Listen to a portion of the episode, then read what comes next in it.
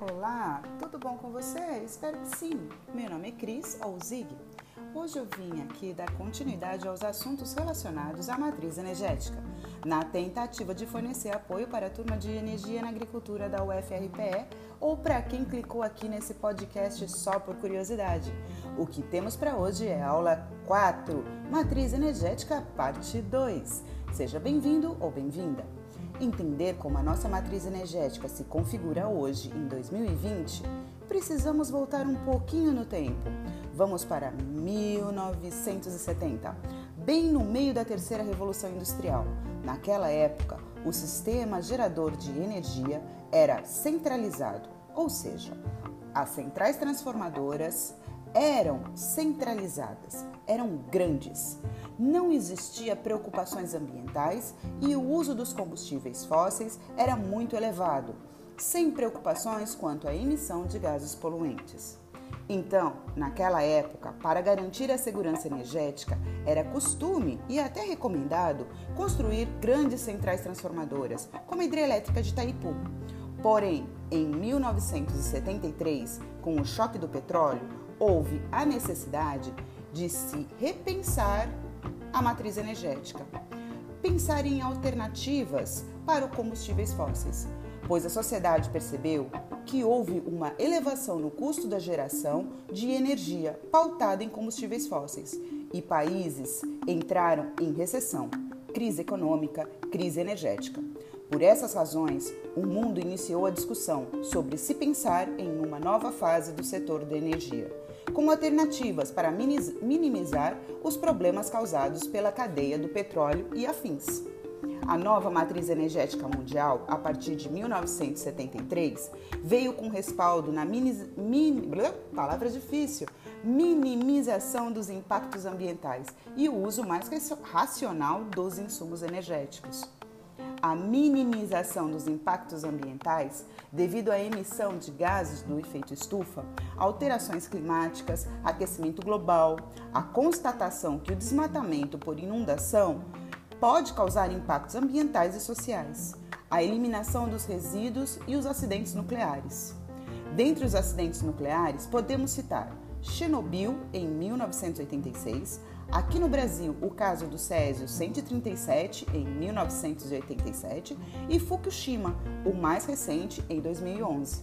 Pensa aí, a sociedade preocupada, se mobilizando em torno das questões ambientais, nada melhor para consolidar mudanças do que acordos internacionais.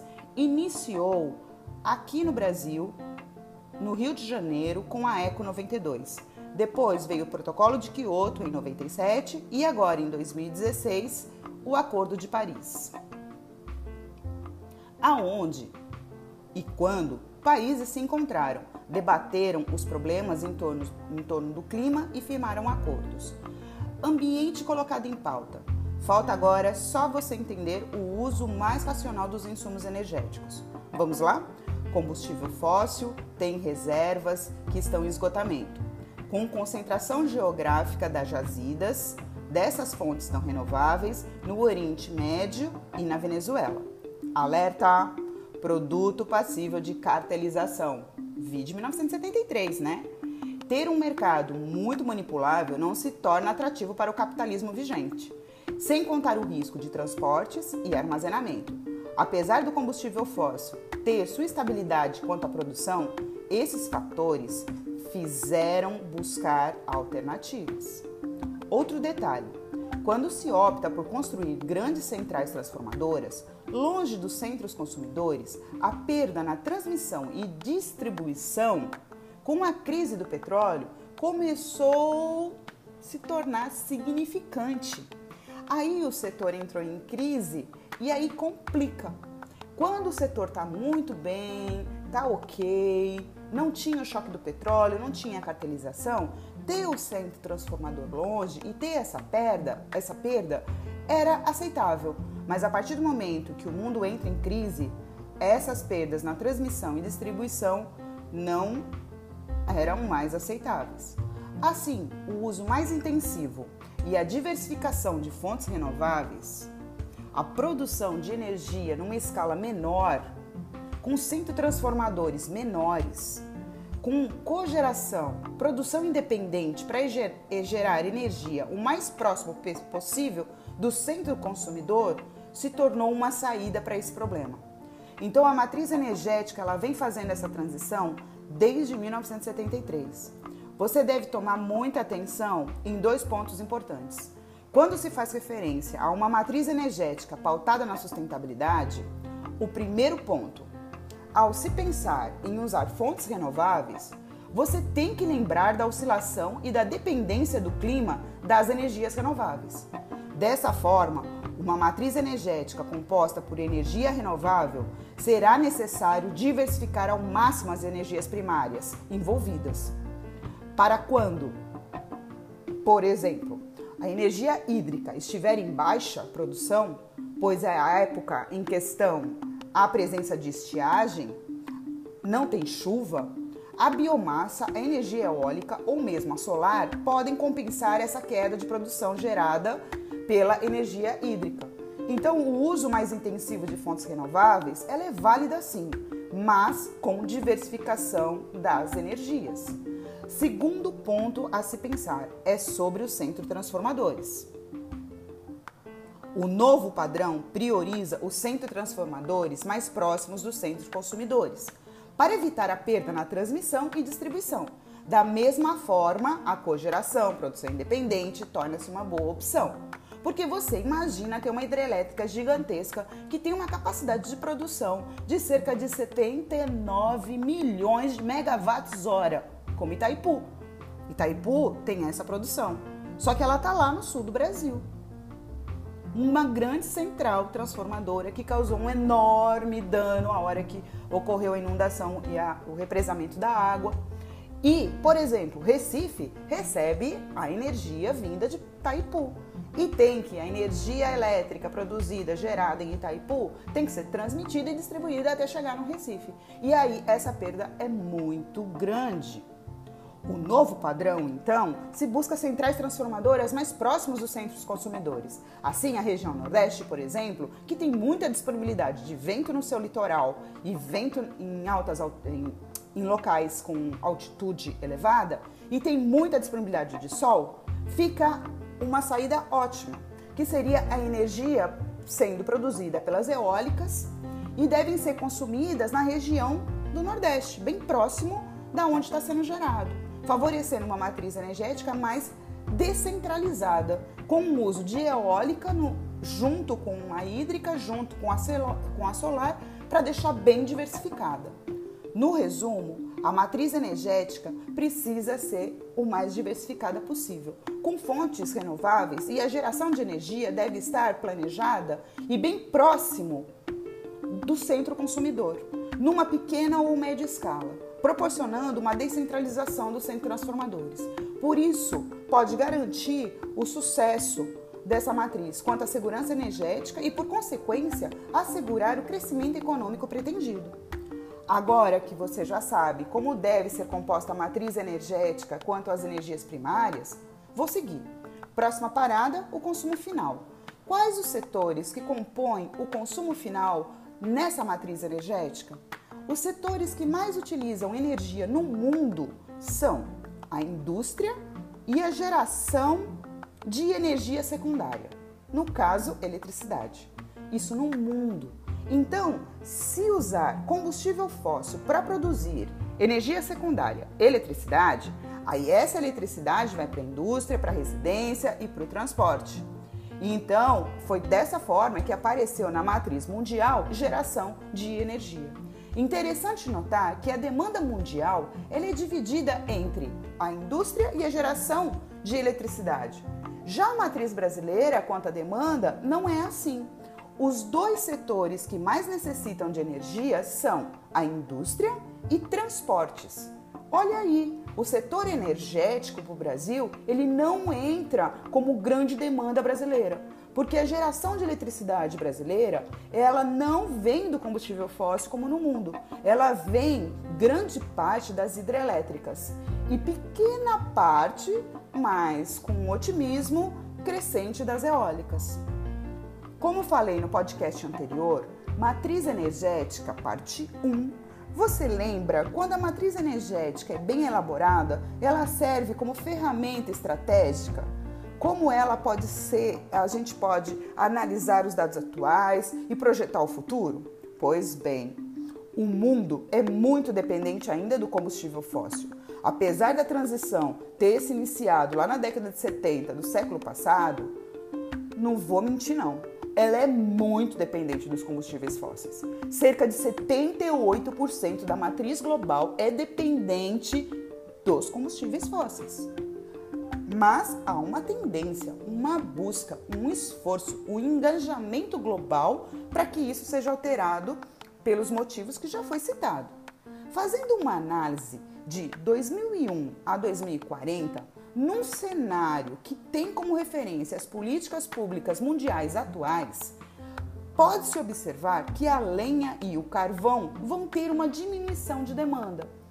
Já as demais energias primárias terão um aumento. Isso porque é esperado crescimento econômico global. Quando se espera crescimento, vai precisar aumentar a produção de energia para atender à demanda. Por isso que essas oito matérias é, primas, essas energias primárias, têm uma tendência a ter maior demanda e maior produção, porque a demanda está em expansão. Das energias primárias que terão aumento de demanda, duas se destacam nesse cenário com as atuais políticas públicas firmadas no último Acordo de Paris. Outras renováveis e a biomassa moderna. O que seria outras renováveis? Chuta aí, eu acho que você já sabe. Isso mesmo, a dupla de sucesso, eólica e solar. Ei, ponto para você. Já que você embalou, o que seria biomassa moderna? Hum, biomassa moderna? Hum, ah, você sempre se supera, hein? Acertou de novo? Combustíveis renováveis? Outra dupla de sucesso: etanol e biodiesel. Você arrasa. Tudo gira em torno de investimento. Precisa ter tecnologia, adaptar os equipamentos, ter mais eficiência nos centros transformadores, envolvidos nos processos de produção, geração de energia por meio do sol, por meio do vento, por meio da biomassa. Com isso, tudo deve ser melhorado tec tecnologicamente para se tornarem competitivos na relação custo-energia-produto. Hashtag fato. Você deve estar pensando aí, se tem que investir nessas energias renováveis e novas alternativas, é, tem que ter dinheiro, tem que ter investimento. E tem que ter pesquisa, tem que ter inovação, tem que ter investimento em educação. E quem investe nisso é realmente quem tem recurso, quem tem capital financeiro. Então são os países do G20. Hoje, 2020, o G20 é integrado por 20 países, dali 20. Entre eles, vamos citar Alemanha, Arábia Saudita, Japão, México, Coreia, Brasil, acredite se quiser, Turquia, União Europeia, Reino Unido, entre outros, e compõe um grupo, o G20. As energias que mais receberam investimento de 2004 até hoje foram, primeiro, a eólica. As pesquisas se intensificaram em 2004 para a eólica e foram sempre crescendo, crescendo, sempre com investimento maior, maior, maior, até 2010, quando a energia solar passou a receber mais atenção e vem nessa toada desde então. Então, hoje, quem mais recebe investimento tecnológico é a energia solar. Já a energia eólica chegou naquele patamar tecnológico aonde está estagnado, aonde a tecnologia chegou ao seu ponto devido ao conhecimento que a gente tem hoje, chegou no ponto máximo. Esperamos que tenha outro salto para que aí a tecnologia seja melhorada novamente. Mas a bola da vez agora é a energia solar, que vem vindo recebendo, vem recebendo todo o investimento dos grupos do grupo G20. Não querendo ser repetitiva, mas já sendo investimento em tecnologia, quer dizer países, sociedade que colocam dinheiro em universidades, centros de pesquisa, escolas, entendeu? Entendeu? Ciência, tecnologia, educação. Sem isso não tem como tecnologia ser aprimorada. Não tem como existir inovação. Precisa estar respaldada em ciência, precisa se investir em ciência e tecnologia. Na matriz energética global mundial, como eu havia dito, e você deve estar lembrado aí, a base é 70% de combustíveis fósseis. O mundo precisa ainda e muito de combustível fóssil, apesar da transição estar, estar ocorrendo. E o novo padrão vem sendo discutido, buscado e etc. Mas não é fácil. Então, carvão, petróleo e gás natural são os três. O trio do efeito estufa. 70%. Uma pequena porção da matriz mundial global fica para a energia nuclear e o restante fica para as renováveis. Isso no mundo. Quando você compara a matriz energética mundial com a matriz energética brasileira, você vai notar uma grande diferença. Porque no Brasil, nós contamos com 43% da nossa matriz renovável. Em contrapartida, no mundo é só 14%. a matriz energética brasileira é muito bem ponderada. Ela quase chega a 50 a 50. Então a gente tem 43 de renovável e 56 de não renovável.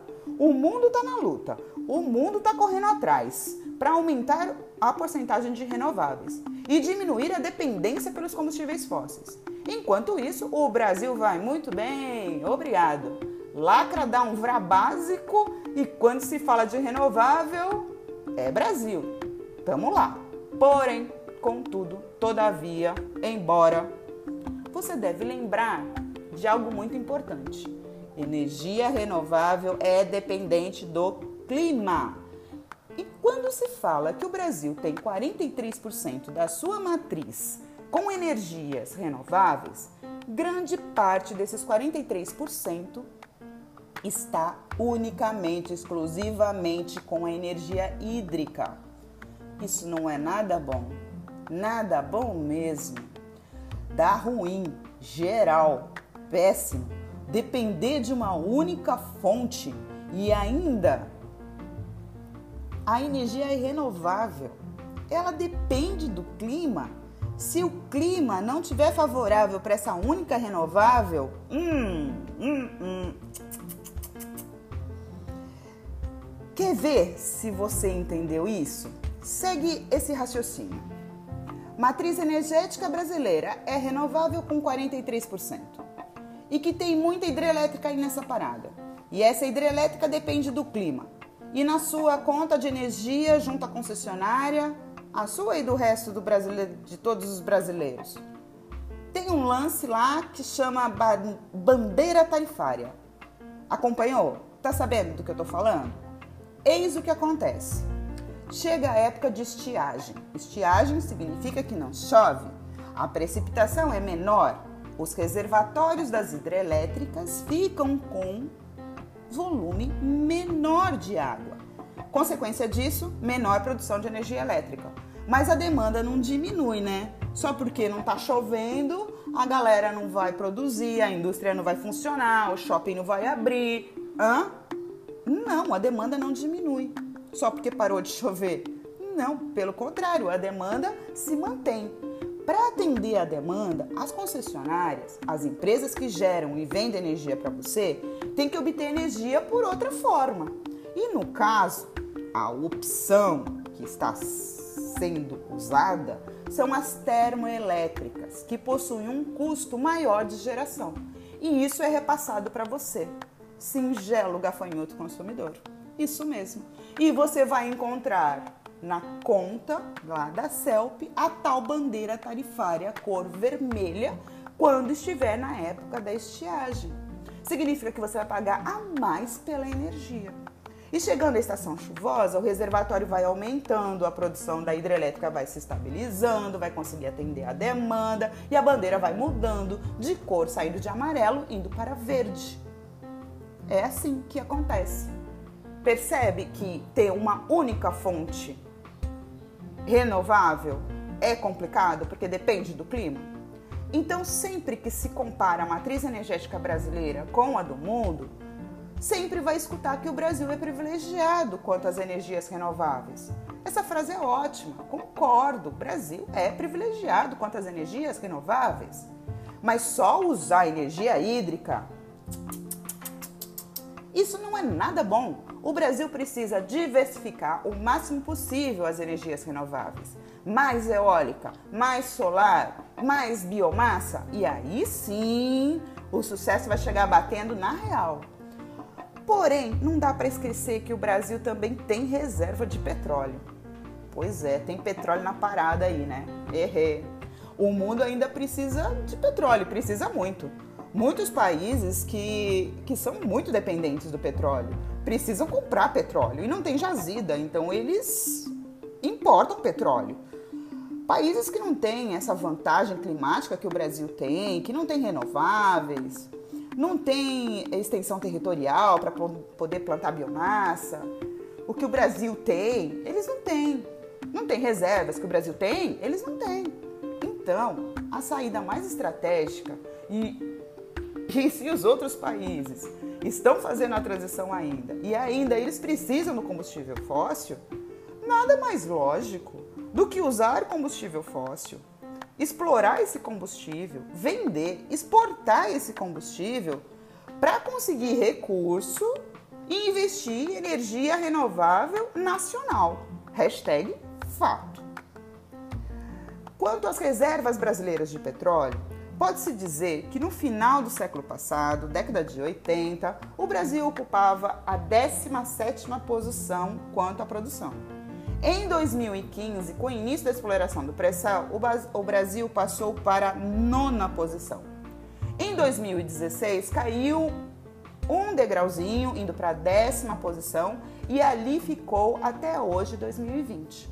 Ou seja, o Brasil se mantém na décima produção, na décima, desculpa, décima posição na produção de petróleo, comparando-se no mundo. Tocando mais uma vez naquele evento histórico de 1973 com a crise do petróleo. Você lembra que foi comentado que as energias alternativas ganharam espaço, entre elas a biomassa. Falamos de petróleo, falamos agora de biomassa, e aí eu queria contar uma coisa para vocês. Naquela época, o Brasil já vinha pesquisando a possibilidade de utilizar a cana-de-açúcar para produzir um combustível. Vocês sabem do que eu estou falando, né? Né? Álcool. Álcool. A partir de 1973, o governo brasileiro iniciou um programa para produzir álcool. O programa chamava Pro Álcool. Esse programa ele durou de 1973 até 1989. Pode-se dizer que em 89 começou um fim da desregulamentação do setor. Em 99 foi declarado o fim definitiva, definitivamente desse programa pro álcool, declarado fracassado, não funcionou e não deu certo. Por que, que não deu certo? Por que, que o pro álcool fracassou? Quando se iniciou, quando criou e, e descobriu que era possível, a partir da cana-de-açúcar, obter um combustível chamado álcool, não se pensou muito bem na adequação do motor, do motor a combustão para receber esse combustível. Então o Brasil sabia plantar cana-de-açúcar, sabia produzir álcool, pois, porém, não havia veículos adaptados tecno tecnologicamente para usar esse combustível. No início, até que os brasileiros tiveram interesse em comprar esses veículos a álcool, mas com o passar do tempo e todos os problemas que o motor apresentava, não houve gambiarra suficiente para manter o brasileiro como consumidor desse produto. Quem é que quer comprar algo que já sabe que vai dar uma dor de cabeça tremenda?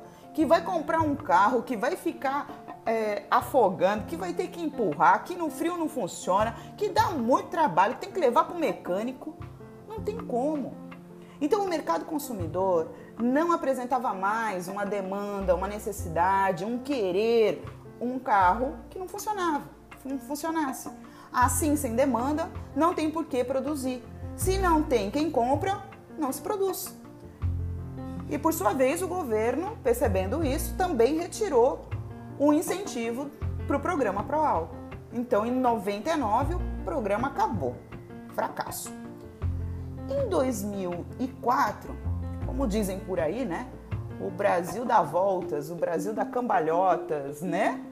Pois é, em 2004 a ideia de investir no combustível renovável nacional voltou.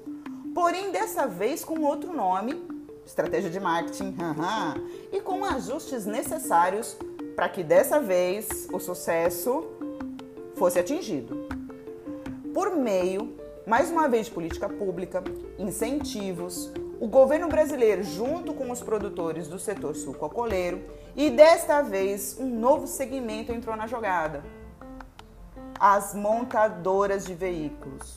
Isso mesmo, as montadoras receberam incentivo e, em troca, desenvolveram um motor eficiente que funcionava de forma satisfatória com gasolina e também etanol. Isso mesmo, houve também a mudança do nome. Sai álcool e entra etanol. Isso é estratégia de marketing muito usada quando se deseja desvincular um fracasso de uma marca. Muda-se o nome da marca e o fracasso é esquecido. Uh! Estratégia de marketing básica, ok? Então é etanol. Ai, onde eu estava? Ah, as montadoras disponibilizaram um motor a combustão que funcionava direitinho, com gasolina e com etanol. E detalhe, também funcionava com a mistura dos dois. Aí foi o pulo do gato. Chegou a alegria do ambiente, o motor Flex. O veículo Flex agradou os consumidores e o mercado voltou a aquecer novamente e usar um combustível renovável e nacional. Detalhe: com o motor flex houve a possibilidade de abastecer o veículo com uma mistura gasolina e etanol. Olha o gato pulando novamente. Com isso, no Brasil, quando você vai abastecer seu carro, você pede gasolina para o frentista. Na verdade, o frentista está colocando no seu carro uma mistura regulamentada pelo governo federal. Gasolina brasileira conta com 70% de gasolina e 30% de etanol. Essa redução de 30% de gasolina, que quem ocupa é o etanol, isso deixa deixa desses 30% contribui e muito para a diminuição da pegada de carbono. Diante de tudo isso, você imagina que o Brasil é líder na produção de etanol. Isso é fato. Mas essa liderança, ela sempre é dividida com os Estados Unidos.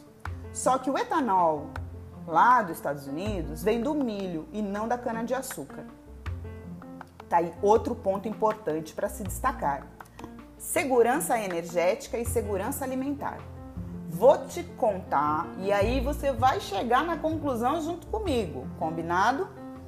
Quando se iniciou a produção de etanol, lá nos Estados Unidos, houve incentivo do governo para que os produtores de milho destinassem a produção de milho para a produção de etanol. E o produtor de milho, que antes enviava sua produção para a fábrica de rações, passou a enviar para a usina de etanol. Já começou a perceber? Percebeu? Percebeu? Hum? Se o milho foi tudo para a usina, como é que ficou a fábrica de ração? Hein? É, deu ruim. deu mesmo. A fábrica de ração teve que importar milho e isso aumentou o custo de fabricação da ração, que por sua vez aumentou o custo pro... da produção de proteína, aves, animais. E assim o custo vai sendo repassado, repassado, repassado, até chegar ao consumidor final. Chegou aí na conclusão junto comigo? Chegou? Pô, escolheram justamente uma planta que tinha dupla aptidão e apoio, que fica a lição para evitar problemas com segurança alimentar. Deve-se evitar plantas com dupla aptidão, ou seja, serve para alimento, tantã, não serve para energia. Então, a melhor escolha para trabalhar com biomassa seriam plantas que não têm aptidão alimentícia, para garantir a segurança energética e a segurança alimentar, para não haver competição entre os dois setores. E eu já falei de biocombustíveis.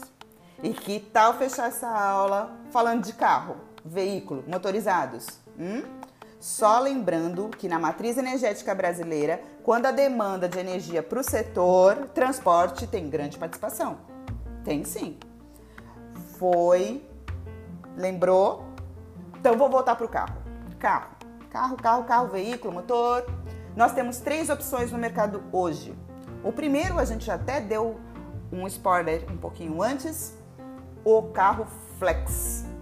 O carro flex tem um único motor a combustão que pode funcionar com gasolina e ou etanol. Lembra a mistura?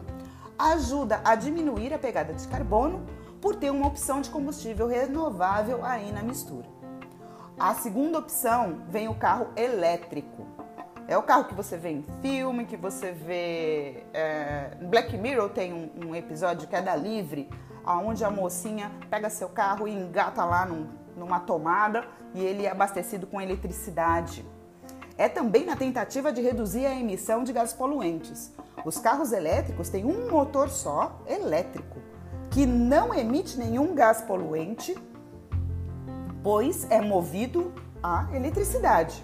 É, mas, mas, mas, mas, vamos a um pequeno detalhe que pode ser um grande problema. Você concorda que na hora que você liga o carro elétrico, você não está emitindo gases poluentes, ok? Tranquilo. Porém, da onde vem essa eletricidade? Hum? Se essa eletricidade vem de um sem transformador do tipo, sabe, aquele sem transformador, não tão alternativo vem de uma termoelétrica que queima carvão mineral. então a emissão de gases poluentes acontece antes de você ligar o carro. Ou seja, acontece na hora da geração da energia secundária, da eletricidade. Então, a tal contribuição para a diminuição da pegada do carbono do carro elétrico pode ser que não seja tão eficiente quanto a propaganda mostra. Tome muito cuidado. E o terceiro carro é o carro híbrido, que tem dois motores. Um motor a combustão e o outro motor elétrico. O gato tá pulando nesse podcast, hein? Real! Esse sistema tem dois motores diferentes. É um belo pulo de gato. Como funciona esse carro? Você não precisa ligar na tomada como o carro elétrico. Não, não, não. Não liga na tomada. Ele tem esses dois motores. Você vai passar no posto, abastecer seu carro com a sua opção etanol ou gasolina ou a mistura. É, lembrando que no Brasil 70% né, gasolina, 30% etanol. Tá, você abasteceu seu carro, você vai sair do posto, o seu carro usa o motor a combustão e conforme ocorre o deslocamento no espaço-tempo, o seu carro vai gerando eletricidade.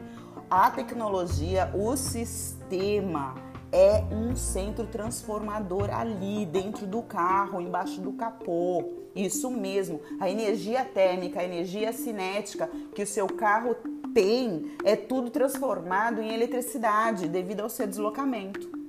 Então, essa eletricidade ela é armazenada em baterias de alta performance. É, cabe aí um detalhe que essa bateria não é tão sustentável, tem resíduo, né? Depois para descartar e etc. Mas deixa esse problema um pouquinho guardado. Então, as baterias de alta performance, a partir do momento que ela fica toda carregada, 100%, tum, atingiu 100%, o sistema de automação da tecnologia desse veículo avisa o motor a combustão para ele parar de funcionar e a partir desse momento o motor elétrico começa a trabalhar sem emissão de carbono. E ele vai usando a eletricidade dessa energia armazenada nas baterias e quando as baterias forem descarregadas, e aí, de novo, por meio de automação, o motor elétrico desliga e quem é acionado novamente é o motor a combustão. E assim num ciclo o carro se move com esses dois motores, com gasto muito reduzido de gasolina e etanol e também com uma diminuição na pegada de carbono bem maior do que o motor flex. O carro híbrido, ele tem a vantagem enorme, enorme, quando a gente compara com o carro elétrico e quando compara com o carro flex. Então, se alguém te perguntar, né? No Brasil, qual é a melhor opção para carro para rodar nas cidades brasileiras? Hum? Entre as opções que foi citado, o flex, o carro elétrico, o carro híbrido, qual seria a sua resposta? E por quê? O híbrido. Muito bem, óbvio. Por que o híbrido? Porque o Brasil tem etanol. O Brasil tem cana-de-açúcar. É líder na produção mundial junto com. De vez em quando revés Estados Unidos, Brasil, mas o Brasil tem etanol, sabe plantar cana. A eletricidade, na sua grande parte, vem de hidrelétrica, de uma renovável. E ainda vamos pensar num cenário positivo e otimista, aonde a eólica tem crescimento, tem potencial para ser explorado no Brasil, juntamente com a solar.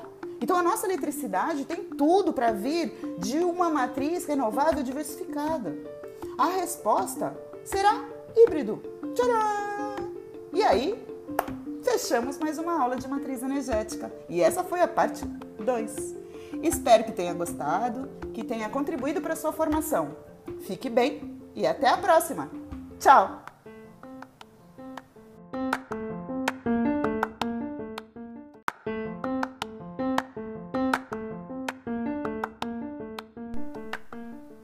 Olá, tudo bem com você? Espero que sim. Meu nome é Cris ou Zig. Hoje eu vim aqui trocar uma ideia sobre biomassa. Na tentativa de fornecer apoio para a turma de energia na agricultura da UFRPE ou para quem chegou aqui por outros caminhos. O que temos para hoje é a aula 5, biomassa. Seja bem-vindo ou bem-vinda. Nada melhor do que iniciar esse assunto fazendo uma pergunta básica: O que é biomassa? Hum? O que é biomassa? A resposta mais objetiva, simples e o mais importante, mais correta é essa. Biomassa são todas as fontes orgânicas usadas para produzir energia. Matéria orgânica de origem animal ou vegetal. Só que pode ser chamada de biomassa se for destinada para a produção de energia. Se a matéria orgânica não for transformada em energia, ela não é chamada de biomassa. Tcharam! Então concorda comigo que é a mais simples e a mais correta? Biomassa são todas as fontes orgânicas usadas para produzir energia. Viu? Tranquilo? Ah, mas o que seria desse podcast sem exemplos? Lá vem eles. Se você cultivar cana-de-açúcar que vai servir de matéria-prima para produzir etanol, aí essa cana-de-açúcar é chamada de biomassa. Porém, nesse outro exemplo, perceba a diferença. Se você cultivar cana-de-açúcar que vai servir de matéria-prima para produzir cachaça, ah, aí essa cana-de-açúcar não, não, não é biomassa porque ela não está sendo usada para produzir energia, ela está sendo usada para produzir cachaça. Então não é biomassa. Mais há um, um exemplo. Também usando cana-de-açúcar para fixar. Se você usar a cana-de-açúcar que vai servir de matéria-prima para produzir açúcar, ah, e aí, já sabe? É biomassa ou não é biomassa? Açúcar. Biomassa ou não? Aê! Só para seguir no padrão, hein? Acertou. Você disse não. Se a cana-de-açúcar foi para produzir açúcar, não é biomassa. Acertou mais uma. É, tchim Põe na conta. Vrá, fechou. Tendo isso em mente, podemos passar para a próxima etapa. A biomassa na propriedade rural. Ela pode ser cultivada ou pode vir de resíduos. Você cultiva com o objetivo de produzir energia? Esse é seu carro-chefe? Você planta o cultivar que tem aptidão energética? Vai destinar sua produção para geração de energia? Pronto. Biomassa cultivada. Plantou para ter energia, biomassa cultivada. Exemplos de biomassa cultivada: cana-de-açúcar, peão manso, soja, girassol, a palma ou dendê, tem esses dois nomes, palma ou dendê, madeira, entre outros. Agora que você sabe definir e exemplificar a biomassa cultivada, hora de chegar em biomassa de resíduo. Quando na propriedade rural o carro-chefe é alguma atividade que não tem como finalidade gerar energia, e olha o detalhe, não gera energia. Produz leite, produz carne de porco, produz arroz, produz qualquer outro tipo de produto. E esse qualquer outro tipo de produto, tcharam, gera resíduo. Escutou resíduo e já ligou em poluição, né? Pois bem, esse resíduo da forma que está é um problema para ser descartado. Se foi descartado da maneira errada, vai gerar poluição. Aí que vem a sacada. Resíduo, matéria orgânica pode ser destinada para gerar energia. Pronto. Resíduo pode ser biomassa, se esse resíduo for orgânico. Resolve o problema da poluição e ainda leva o bônus a energia. Exemplo de biomassa de resíduos. Dentro da porteira, você vai encontrar camas de abrigos zootécnicos, dejetos de animais, suíno, caprino, bovino, na piscicultura também, o bagaço da cana, a palha de arroz e assim por diante. E fora da porteira, você pode acrescentar os dejetos urbanos e rurais. Ainda resíduos da indústria alimentícia, da indústria do papel e celulose, enfim, tudo que é resíduo orgânico pode ser destinado para geração de energia e é considerado biomassa. Só para não se perder, então a obtenção da biomassa pode ser por meio de cultivo, cultivada, ou por meio de resíduos. Beleza? O que é mais legal da biomassa é que a partir do momento que você pega essa matéria-prima, essa matéria orgânica, você pode gerar energia. E já percebeu que você tem inúmeras opções de biomassa, dentro da porteira e fora da porteira. Para dar mais versatilidade ainda, além de N biomassas disponível, existe também N processos que você pode usar para obter energia secundária. Essa versatilidade da biomassa é mais do que Master Mega Power Plus Top das galáxias para ajudar no novo padrão da matriz energética. Diversifica e ainda ajuda na descentralização, porque a geração é super próximo de onde será consumida. Segurança energética aliado a menor perda de transmissão e distribuição. Show, fechou. Ponto para biomassa. Para ter uma ideia, você pode ter na sua propriedade, por exemplo, madeira e simplesmente usar o processo de combustão, que é a queima direta. Aí você vai ter calor. Mas se você investir um pouquinho mais e construir ou comprar um forno, triturar essa madeira e colocar com água na pressão certa, na temperatura certa, no tempo certo, você pode ter um combustível líquido. É muito versátil. Alguns processos se destacam, mas antes é bom você saber de um detalhe da disciplina de energia na agricultura. Se você ainda não percebeu, perceba agora. Ela é multidisciplinar. Energia na agricultura precisa muito das outras disciplinas, dos outros assuntos, de outros temas que giram em torno das ciências agrárias. Tipo, bioquímica, por exemplo, ou topografia, meteorologia e climatologia, aí tudo se integra na energia na agricultura. Ah, onde eu estava mesmo? Ah, nos processos processos para transformar a biomassa em energia. Eu vou dividir em dois grupos. O primeiro grupo, dois não.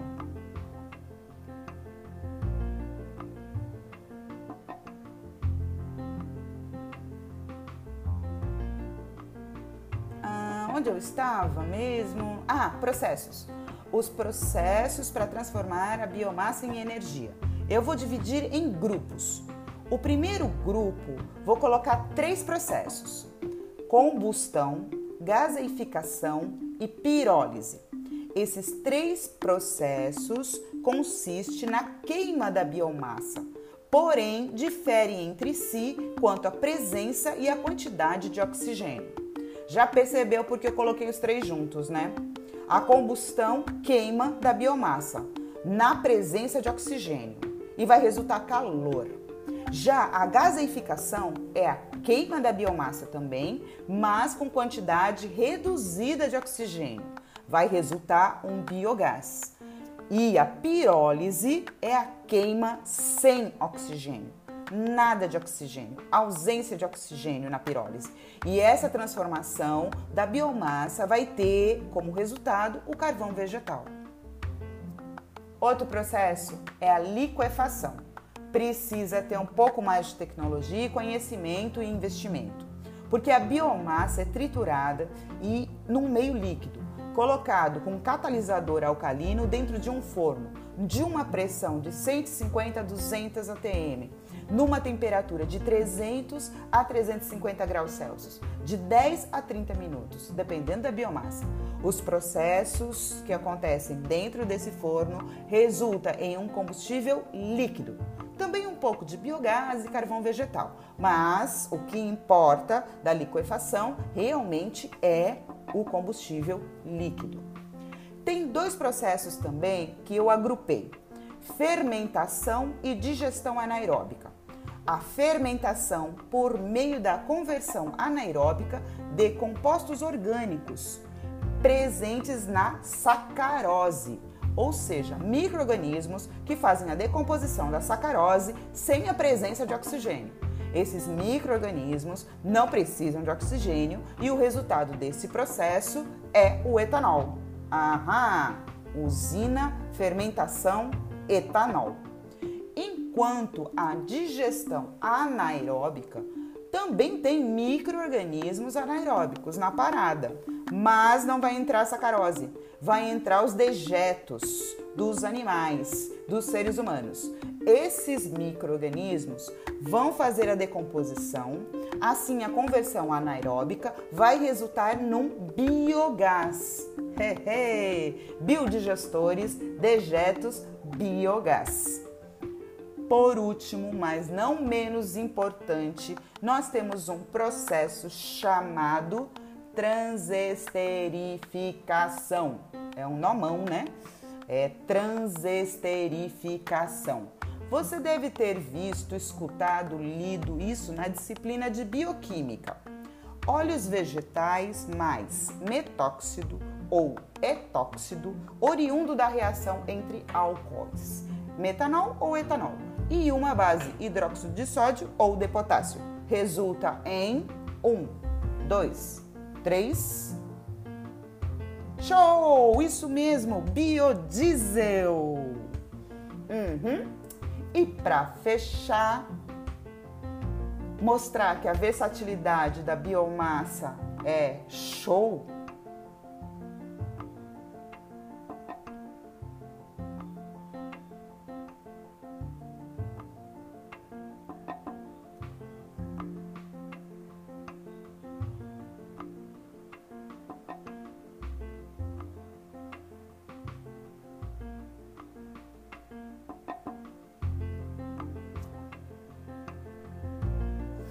isso, imagine a quantidade de possibilidades que a gente tem.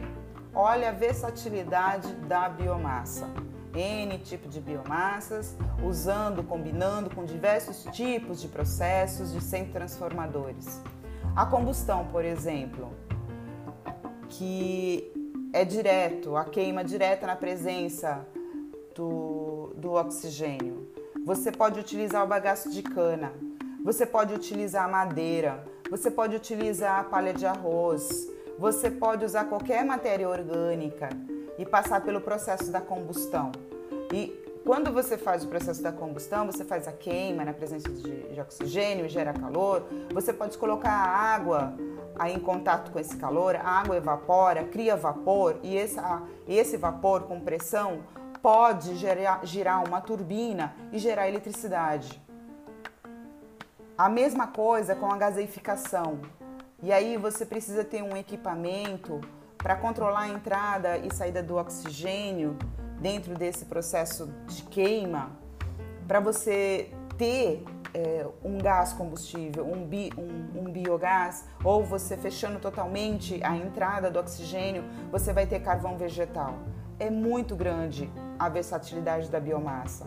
Lembra de novo lá o panorama mundial com a reforma institucional do setor da matriz energética, o uso mais racional dos insumos, dizendo é, sobre sustentabilidade, então a cogeração ganha força, o uso incentivo das fontes renováveis, a produção de energia em pequena escala, produção independente, geração de emprego, de renda, chegando com essa nova cara e dando é, esse perfil moderno para a matriz, renovando a matriz energética. A biomassa ganha espaço e ganha muito. Para o panorama nacional, para o Brasil, Pode-se dizer que o Brasil é o país mais competitivo na geração de energia a partir de biomassa. Isso é fato, isso é verdade. Por que, que é verdade? Porque nós temos terra abundantes, temos clima favorável, temos conhecimento de agricultura tropical e não adianta. Em qualquer parte do mundo, se quiser saber sobre agricultura tropical, tem que vir para alguma universidade, algum centro de pesquisa aqui no Brasil. Aqui a gente sabe fazer agricultura tropical. E aqui você pode pegar a biomassa e transformar em energia. O Brasil manda tão bem com a biomassa que atende às necessidades internas e exporta também. Sem contar o potencial que o Brasil tem a partir do momento que dominar a tecnologia de 100 transformadores para biogás, como a Alemanha já tem esse domínio. Ele vai ampliar, o país vai ampliar exponencialmente a produção de biogás por meio de dejetos, de resíduos orgânicos, com essa biomassa para produzir energia. Isso seria muito, muito, muito bom. Mas o Brasil é um país continental com, com grandes extensões e domina a agricultura, como já foi dito. E você imagina que cada região, se você pensar no zoneamento agroclimático que a gente tem, das culturas espalhadas pelo Brasil, cada região tem sua cultura em potencial. E cada cultura, lembra, gera resíduo. Então, só para exemplificar, o Rio Grande do Sul ou o Mato Grosso são grandes produtores de arroz. O arroz gera uma, o, a casquinha do arroz que, que não vai para o comércio é um resíduo que pode ser usado para gerar energia. É uma biomassa muito interessante para se utilizar. A cana de açúcar, sem palavras, hein? A planta vai em qualquer parte do Brasil. E se porventura o clima não ajudar, não for favorável, entra o melhoramento genético e pronto. Lá vai a cana-de-açúcar. E o setor suco-acoleiro é tudo direcionado para energia, desde a própria cana para o etanol, passando pelo bagaço que é queimado para depois virar eletricidade, e até a vinhaça hoje está indo para um biodigestor para gerar bio, biogás. Importante você ter na sua mente que a atividade rural ela gera resíduo orgânico. E esse resíduo orgânico que antes era um problema tem grande potencial para ser transformado em energia e com ampla aplicação. É outra sacada muito legal. Concorda? Tá, tá concordando comigo? Fato verídico para exemplificar sempre dá brilho né, a qualquer tipo de explicação. Lá em Manacapuru, esse, esse podcast está cheio de palavras difíceis. Manacapuru. É lá no estado do Amazonas, é uma comunidade que não tem rede elétrica chegando por postes e fios. Eles usavam um gerador a diesel para fornecer eletricidade para a comunidade. Lá eles consomem muito cupuaçu. Ou oh, pensa numa coisa boa, já comeu cupuaçu? Ai, deu água na boca só de lembrar. Pois bem, lá eles têm muito cupuaçu, usam o fruto na dieta direto, sabe? Muito, muito cupuaçu. Só que sobra a casca. A casca é o resíduo, matéria orgânica potencial para ser uma biomassa. Pois bem, a comunidade passou a secar a casca, deixando com 6% de umidade, passaram a realizar a queima da biomassa em um gaseificador. Lembra, gaseificação é queima com oxigênio reduzido e conseguiram produzir um biogás. O motor a diesel eles adaptaram para funcionar com a mistura do biogás e o diesel. A, a economia na certa, já percebeu, né? 80% de economia no diesel. De boa, 80% de economia. Antes eles utilizavam 5 litros por hora e agora com a biomassa gastam 1 litro por hora. Resumo da ópera: O material orgânico que era antes descartado não tinha utilidade, agora gera economia, gera energia, diminui a pegada de carbono. Sustentabilidade garantida. Outro exemplo de uso de biomassa são os biodigestores. No sistema de biodigestão, a biomassa sempre é, entra matéria orgânica mais água. Então é biomassa mais água. Depois de um determinado tempo, vai ter a produção de biogás rico em metano e biofertilizante. Aí que está a diferença do biodigestor para uma simples composteira. A composteira tem a decomposição da matéria orgânica, tem a, a, a produção do biofertilizante, mas o biogás não é capturado. O biodigestor, você captura o biogás. Você tem como produto o biogás também.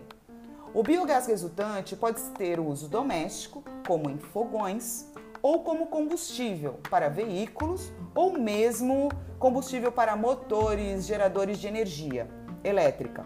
Assim, pode ser usado em, diretamente na mobilidade nos veículos ou em iluminação, geladeira e outros equipamentos elétricos vindo dos geradores. Lógico que você precisa ter cuidado na hora de instalar um biodigestor. Você escutou biogás, já associou a metano, altamente inflamável e até BUM! explosivo. Isso mesmo, então tem que tomar muito cuidado com vazamento e acidentes com fogo. Não, não, não, não é recomendado isso. Tem que tomar muito cuidado. Você escutou resíduo orgânico, já ligou a mau cheiro, moscas, não é mesmo?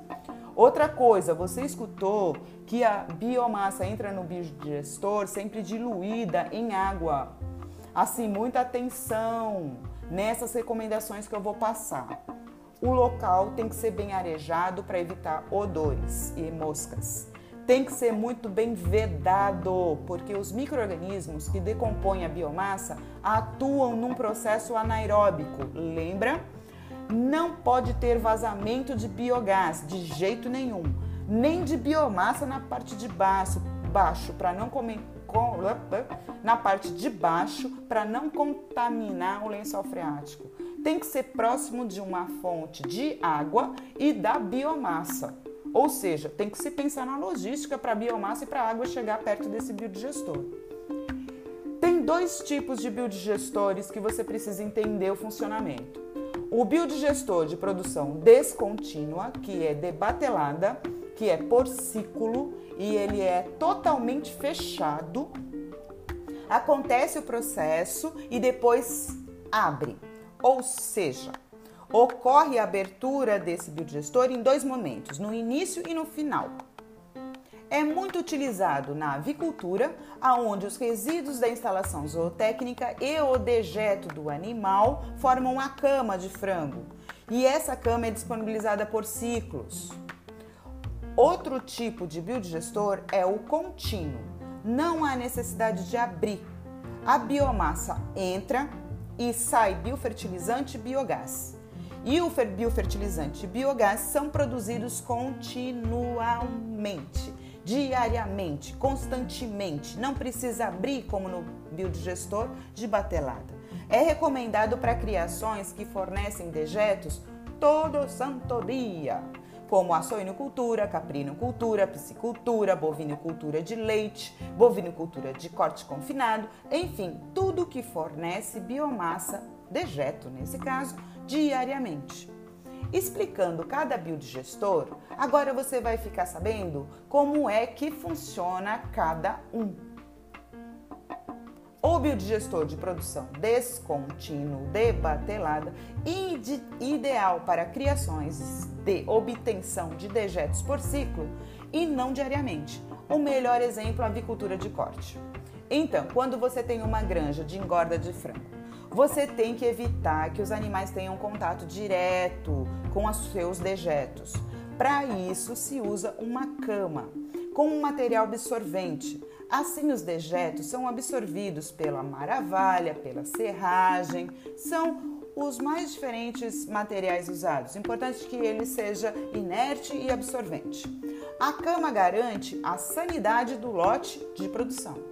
A cama do frango, do frango fica ali durante o ciclo, enquanto o animal passa pela engorda, que varia em torno de 20, 30, 40 dias, dependendo do cliente, ou seja, do mercado que quer esse animal depois do abate. Por exemplo, o mercado árabe, eles gostam de um, de um animal bem pequeno, menor porte. Então o ciclo é menor, 20 dias.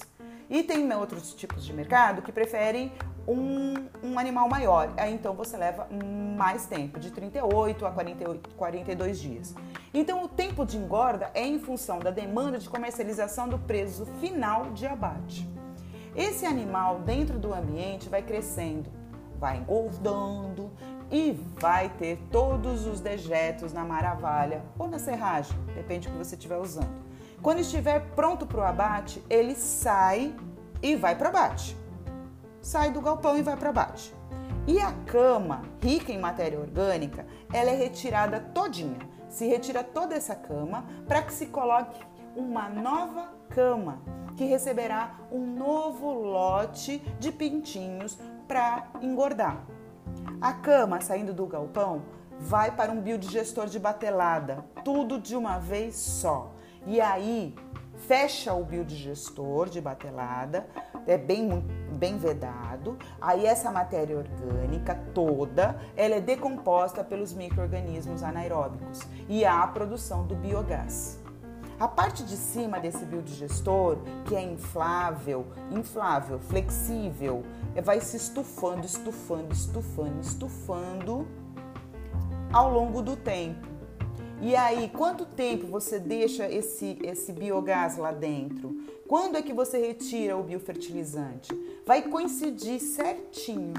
Há um cronograma. Quando, lembra lá que a hora que essa cama saiu, o novo lote de pintinho chegou para engordar? Enquanto o biodigestor está produzindo o seu biogás, o frango lá está engordando. E aí chega o um momento que aquele frango tem que sair para o abate, que a cama vai chegar para o biodigestor. Então, neste momento, se retira o biogás, se retira o biofertilizante. Detalhe: se retira 80% do biofertilizante, deixa 20% para servir de fonte de inóculo, porque esses 20% já vai ter colônia de microorganismo para ajudar a decomposição do próximo lote do, da biomassa que vai chegar. Então a nova bioma, a nova cama vai tomar o lugar, vai pegar esses 20% mistura para ajudar na decomposição dessa biomassa nova. E aí o ciclo novamente se inicia. E isso acontece é óbvio, né? Ciclos por ciclos. E aí por isso que o biodigestor de batelada, ele é recomendado para criações ou para tipos de dejetos ou resíduos orgânicos que são disponibilizados em grande quantidade, mas por ciclo. Entendeu? Tranquilo até aqui? Então tá bom. E o biodigestor de produção contínua? Isso não acontece. O funcionamento dele é totalmente diferente. Você não vai abrir, fechar, não vai colocar a biomassa toda de uma vez. Pelo contrário, a biomassa entra diariamente. Todo santo dia entra a biomassa. E todo santo dia vai sair lá o biofertilizante e vai ter a produção do biogás. A arquitetura, a planta do biodigestor contínuo também é diferente. Como no exemplo, uh, no vídeo de produção contínua, você pode citar o biodigestor chinês ou indiano, muito utilizado há muito tempo e é utilizado até hoje. O biodigestor de produção contínua é para criação de obtenção de dejetos, como eu já disse, diário. Gado confinado, suíno, caprino, ovino. Imagina uma grande parte central. Essa parte de baixo ela é fixa e a parte de cima tem mobilidade, é flexível, pode estufar, porque é ali que vai ficar o biogás. Ligado a essa parte central, você tem duas, dois caninhos que saem lá de baixo, um para o lado esquerdo e o outro para o lado direito. Um a gente tem a entrada da biomassa e o outro vai ser a saída da biomassa, ou seja, biofertilizante. Na parte central, que, que fica flexível, você vai poder ver o biogás empurrando, devido à pressão, a parte flexível para cima. Empurrando mesmo, isso acontece. E na parte de baixo é onde a biomassa vai sofrer a decomposição pelos micro-organismos anaeróbicos. Conseguiu imaginar? Se não, olha, dá uma googleada ou pega os links lá da nossa, do nosso Google Class que vai dar uma ajuda. Eu acho que vai ajudar. Como funciona na sua imaginação, você já sabe que tem uma entrada e uma parte central mais rígida.